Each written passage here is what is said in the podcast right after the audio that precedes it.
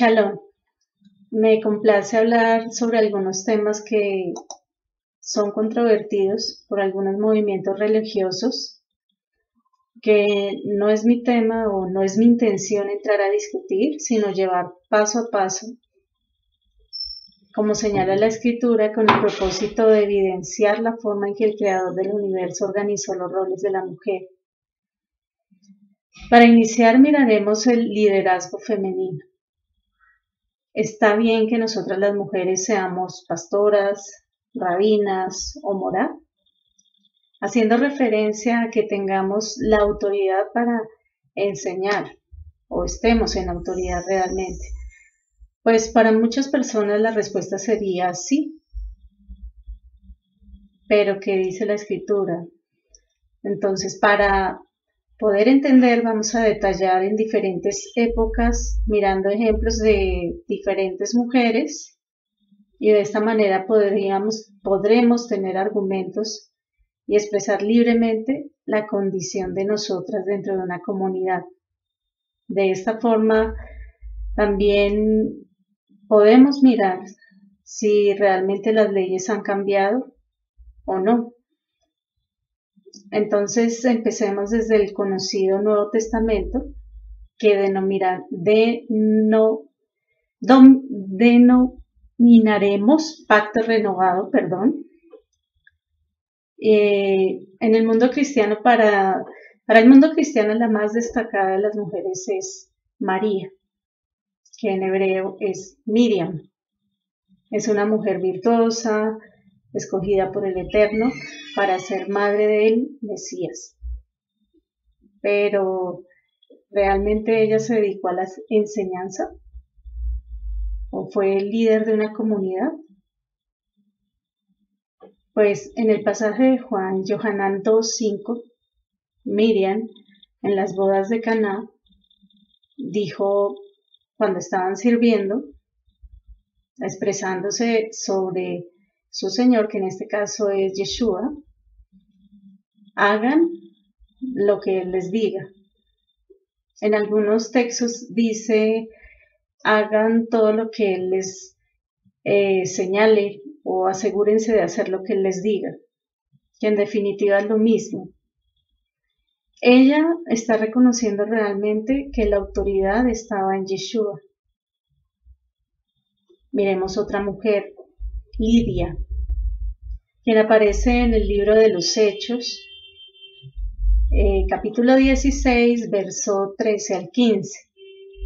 Dice, y un día de Shabbat salimos fuera de la puerta, junto al río, donde nos habían dicho que solía hacerse la oración, y sentándonos, llegaron las mujeres y les hablamos. He aquí una mujer llamada Lidia, adoradora del Eterno y vendedora de púrpura de la ciudad de Tiatira, estaba oyendo. Y el Eterno abrió su corazón para que estuviese atenta a lo que Shaul, o sea Pablo, decía. Y cuando fue purificada en las aguas juntamente con su familia, nos rogó diciendo, si habéis juzgado que yo sea fiel al Eterno, entrad en mi casa y hospedaos sencillo. En este pasaje eh, se denota claramente que Shaul estaba enseñando y después de la purificación de Lidia y su familia fue hospedado, lo que manifiesta la hospitalidad de aquella mujer. Miremos otra, Priscila. Ella se encuentra en la enseñanza que está dando Apolos, no sé, para muchos eh, Apolos es uno de los mencionados eh, por Pablo, que dice que si alguno es de Apolos o es de Pablo, fue, si, fue llamado en nombre de, bueno, en fin, eh, creo que es, el, es la denominación más cercana para saber de quién estamos hablando. Sin embargo, miremos en el libro de los Hechos, capítulo 18, 24 al 26, que dice que llegó entonces a Éfeso un judío llamado Apolos, natural de Alejandría, varón elocuente, poderoso en las escrituras. Óigase bien, Este había sido instruido en el camino del Señor y, siendo de espíritu fervoroso, hablaba y enseñaba diligentemente lo concerniente a Yeshua, aunque solamente conocía de la purificación en agua de Johanán, y comenzó a hablar con denuedo en la sinagoga. Pero cuando lo oyeron, Priscila, la mujer que estamos mirando, y Aquila, le tomaron aparte y le expusieron más exactamente la doctrina. Aquí tenemos otro ejemplo de una mujer que no entró a controvertir la enseñanza de Apolo solamente con su esposo, en este caso Aquila, le llaman aparte, pero no usurpan su lugar ni tampoco le avergüenza. Entonces, ellos estaban solamente atendiendo a lo que estaba enseñando Apolos. Otra mujer, Febe. En este caso, Shaul se está despidiendo en la carta a los romanos en el capítulo 16, verso 1 al 3. Y él dice, os recomiendo además a la hermana Febe, la cual es servidora social en la comunidad de Cenerea, que la recibáis en el Adón, en el Señor, como es digno de los escogidos y que la ayudéis en cualquier cosa que ella necesite de vosotros, porque ella ha ayudado a muchos y a mí misma. Clarísimo. Febe estaba dedicada a la obra social. En algunos textos la llaman diaconisa, lo que significa que ella estaba apartada o posiblemente viuda y se dedicaba a servir exclusivamente en la comunidad en labores como la caridad o el cuidado de enfermos. Ayudaba aquellos, en aquellas tareas que los hombres en el servicio no podían realizar. Otra mujer, Elisheva, o comúnmente conocida como Elizabeth.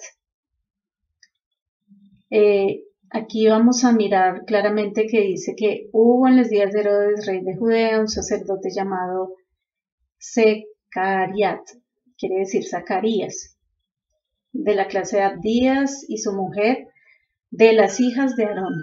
Miren el linaje, pongamos atención, más llamada Elisheba. Y eran ambos justos delante del Eterno, andando sin reprensión en todos los mandamientos y estatutos del Eterno, y no tenían un hijo.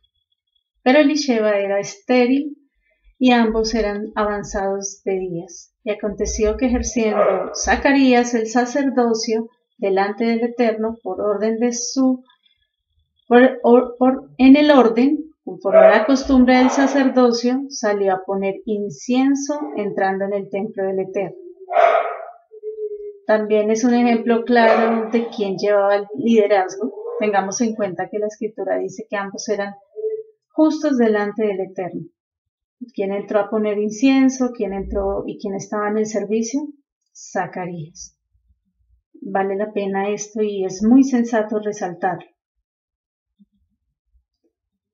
Bueno, esta es un grupo de mujeres que están dentro del pacto renovado, conocido como Nuevo Testamento, pero miremos un momentico y cambiemos de época y miremos nuevamente en el Tanakh, el cual es conocido popularmente como Antiguo Testamento. Otros ejemplos, a ver qué tanta diferencia existe.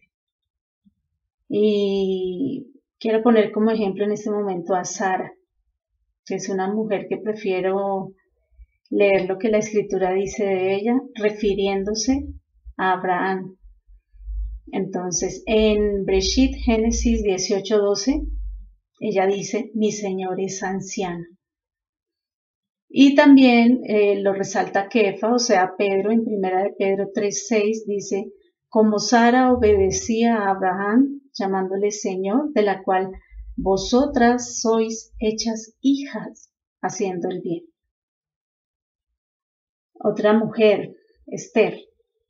Aunque este libro que se denomina de la misma forma ha sido controversial por diferentes movimientos religiosos en cuanto a que si es inspirado o no, lo vamos a tomar como un ejemplo a fin de de obtener una buena enseñanza. Para esto leeremos lo que dice Esther 2, 5 al 11.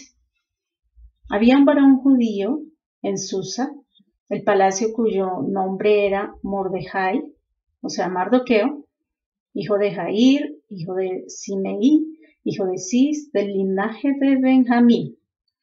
Había criado a Hadassah, que es Esther, hija de su tío, porque no tenía padre ni madre, y la joven era hermosa y de buen parecer. Y como su padre y su madre murieron, Mardoqueo, o sea, Mordejai, la había tomado por hija suya. Sucedió pues que cuando se divulgó el mandamiento del rey y su ley, y siendo reunidas muchas jóvenes en Susa, el palacio a cargo de Hegai fue tomada, también Esther para la casa del rey, al cuidado de Hegai, guarda de las mujeres. Y Esther, óigase bien, no declaró su pueblo ni su nacimiento, porque Mardoqueo le había mandado que no lo declarara. Interesante. Esther estaba bajo la autoridad de Mordejai. Texto contundente. Otra mujer, Sipora, comúnmente conocida como Séfora. Ella es la esposa de Moshe, Muchas personas ni siquiera la conocen, pero ella estaba al lado de Moshe en la travesía del pueblo de Israel a la libertad. Ella es una mujer ejemplar, de quien se dice en Éxodo Shemot 18:6, y le dijo Moshe, yo, tu suegro Jitro, voy a ti con tu mujer y tus dos hijos. ¿Qué significa este texto? Que quien crió a los dos hijos que tuvo Moshe es ella. Es claro que ella tampoco aparece en ningún texto de la Torah enseñando, guiando, instruyendo, no. Ella sencillamente estaba al lado de Moshe, es una mujer de ejemplo y este texto habla bien de ella. Eh, por eso podemos verificar muchos textos en la Torah y sencillamente ella aparece de muy pocas veces, pero es una mujer virtuosa. ¿sí? De ella no se habla mal en la escritura y de sus hijos tampoco, en lo cual para nosotras es ejemplo, pero ella no estaba dirigiendo absolutamente nada. Otra mujer, Débora. Para muchos Débora estaba supuestamente en una función de liderazgo, pero si entramos al detalle, eh, ella solamente estaba juzgando a Israel en la época de los jueces.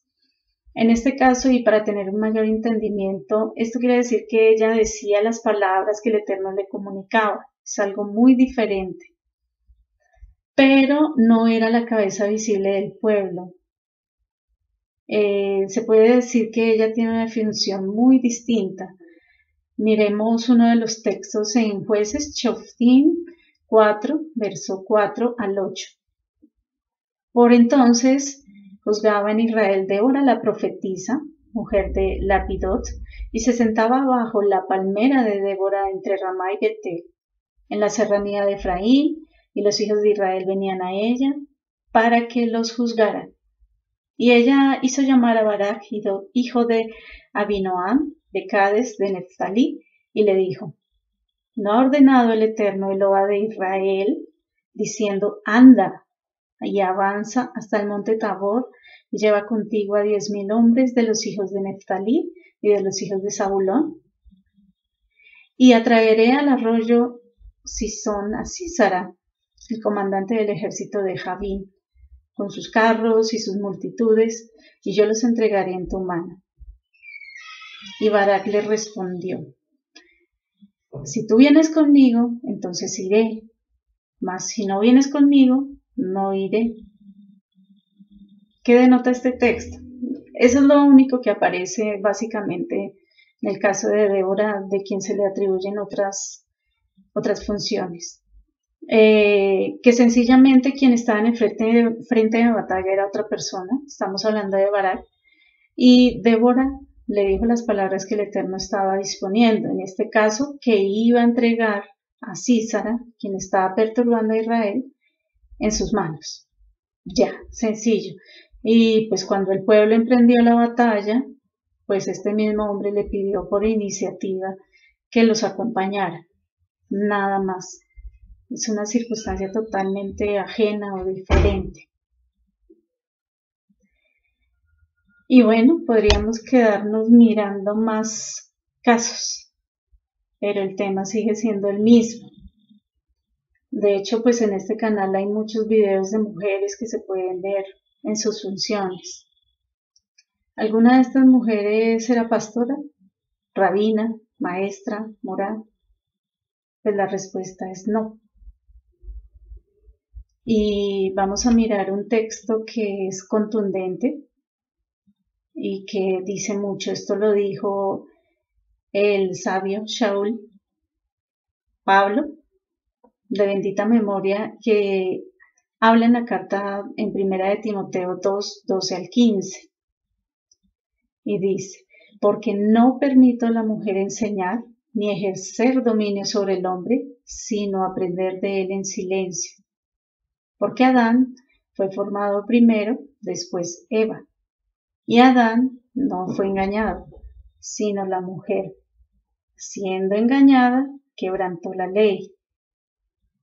Verso 15 pero será preservada de transgredir otra vez, ocupándose de los hijos que engendrare, si permaneciere en fe obediente, amor y santificación con recato. Yo creo que este texto no requiere explicación. Sencillo. Y de aquí, como nos damos cuenta que él dice en amor, santificación con recato, Vamos a mirar en un instante lo que hace referencia a la vestimenta. Existen muchas comunidades que exigen a nosotras las mujeres usar falda, o mejor no usar pantalones, dentro o fuera de sus comunidades. Pero, ¿esto es correcto? Todo esto está basado en el texto de Devarim de Deuteronomio 22.5, que dice, no vestirá la mujer ropa de hombre, ni el hombre se pondrá vestido de mujer, porque es abominación a tu eterno Eloa, cualquiera que esto hace. Y no aparece un texto que nos hable de una circunstancia distinta a qué hacer en, el tema de la vestimenta. Aquí lo que podemos observar en este pasaje es que eh, hay una advertencia clara de que las mujeres no usemos prendas diseñadas para los hombres y que los hombres no usen prendas diseñadas para las mujeres. Pero el texto no se está refiriendo a usar pantalones, porque de hecho en esta época, si volvemos atrás, pues no existían pantalones. Solo eh, se usaban tanto hombres como las mujeres batas, o túnicas largas que cubrían a los hombres hasta la rodilla y a las mujeres hasta el tobillo. Entonces, mi pregunta es, ¿de dónde se deduce tal interpretación? Pues en realidad no lo sé. La escritura hebrea no hace mención de pantalones, ni estilos que debamos portar las mujeres. Sin embargo, el sabio seguidor de Yeshua, Shaul, Pablo, Dice en la primera carta a Timoteo 2, 9 al 10. Asimismo que las mujeres se atavíen de ropa sencilla, con pudor y modestia, no con peinado ostentoso, ni vestidos costosos con oro o perlas, sino con buenas obras, como corresponde a mujeres que profesan la piedad. ¿De qué se habla aquí? Buenas obras. Y que no usemos ciertas cosas que tal vez no son tan convenientes. Entonces, ¿qué es lo que debemos hacer? Vestirnos de forma recatada con modestia. Es decir, que si se van a utilizar pantalones, pues que sean de mujer. Porque tengamos en cuenta que existen diseños para hombres y eso es lo que debemos poner, en eso es lo que debemos poner nuestra atención. Pero ahora bien, en este momento existen tantas prendas que yo tengo que decirlo, considero que no son adecuadas. Como los llamados chicles, acá en Colombia le llaman legui o leggis, licras, que se ciñen totalmente al cuerpo y dejan ver las formas y en ocasiones inclusive dejan ver la ropa interior. Esto realmente es vergonzoso. Inclusive algunos escotes dejan ver el pecho de la mujer o son totalmente provocativos para el hombre, así como ropa que tiene agujeros y deja ver las carnes, inclusive diminutas faldas. De esto es lo que tenemos realmente que cuidarnos. Realmente lo que busca la escritura es que vistamos con decoro, modestia y prudencia. Ahí no dice nada más. Para mí decir algo más sería añadirle a la escritura, lo cual es prohibido. Que en definitiva sea una vestimenta adecuada, ya que la desnudez de la mujer, y eso lo sabemos muchos, es la desnudez de su esposo. Por eso el cuidado en este punto es vital para la familia. Es de resaltar que el Eterno no dice qué vestir, sino pues busquemos en la escritura a ver qué vestir si lo encontramos. Lo que dice la escritura es cómo vestir. Y por esto hemos comprobado que la escritura en estos puntos es que nos instruye y tengamos cuidado. Bueno, yo creo que ya sobre este tema es concluyente. Vamos a mirar eh, lo último, que es la cobertura. Para esto nos basaremos exclusivamente en el texto de 1 de Corintios 11, 1 al 16.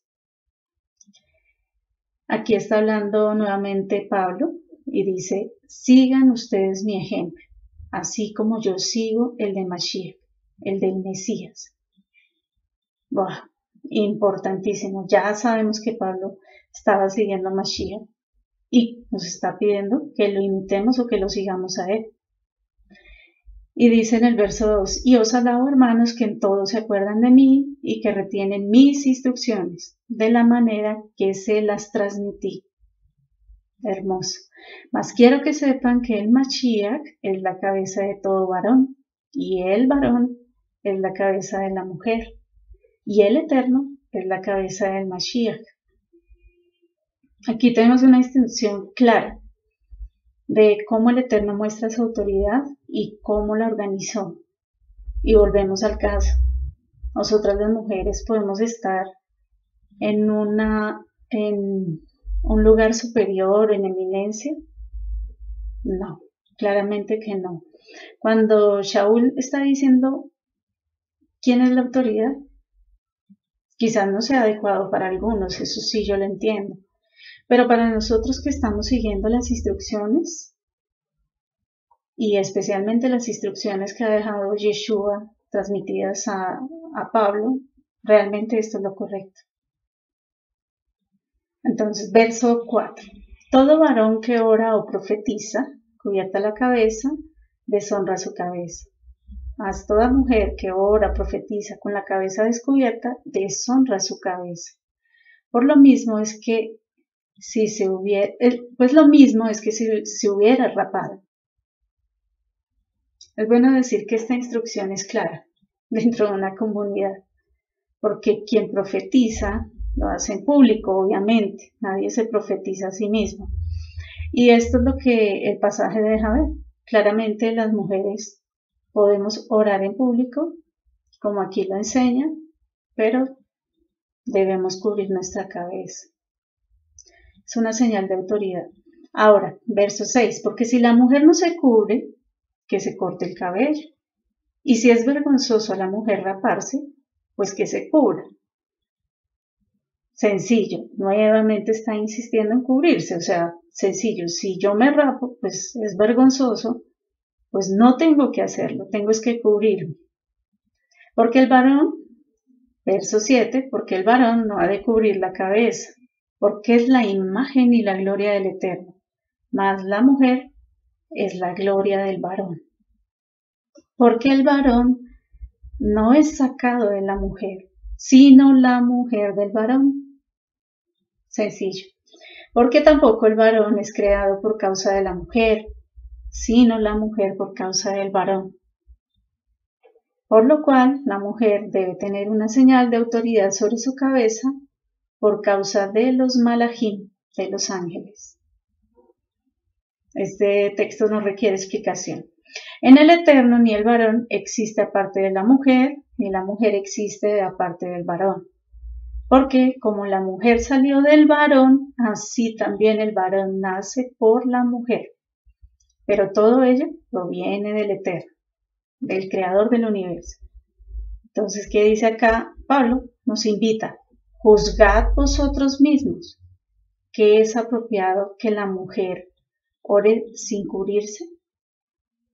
Pues la respuesta adecuada sería no, por las explicaciones que ya Shaul nos dio. Entonces, eh, quiero, quiero como explicar un poquito, porque acá dice, la naturaleza misma nos enseña que es una deshonra para el hombre llevar el cabello largo. Por el contrario, a la mujer que tiene el cabello largo le es honroso, porque el cabello le es dado por cubierta. Shaul está concluyendo verdaderamente, y en esto es lo que me quería detener un poquito, explicar que es honroso para nosotras tanto cubrirnos como tener el cabello largo. Y no es precisamente lo que muchos han interpretado que reemplazar la cubierta por el cabello. Eh, eso realmente son interpretaciones. Y, por eso Shaul dice, a menos que se quiera rapar. Pues si se quiere rapar, pues realmente es deshonroso. Y él ya lo dijo. Y este es el texto concluyente, que es el verso 16. Dice, con todo esto, si alguien quiere ser contencioso, nosotros no tenemos tal costumbre, ni la comunidad del Eterno. ¿A qué nos invita Shaul? A no contender por estos temas, ya que esto es lo que él dejó consignado y esto es lo que el Eterno quiso eh, expresar en la escritura. Pero si alguna denominación tiene otra costumbre o si quiere seguir otro tipo de instrucción, no es nuestra competencia. Eh, yo sencillamente estoy exponiendo lo que la palabra escrita está indicando y nos quiere enseñar. Estoy de hecho leyendo los textos y bueno, esto vale la pena resaltarlo porque muchas me dirán, ay, pero usted está enseñando.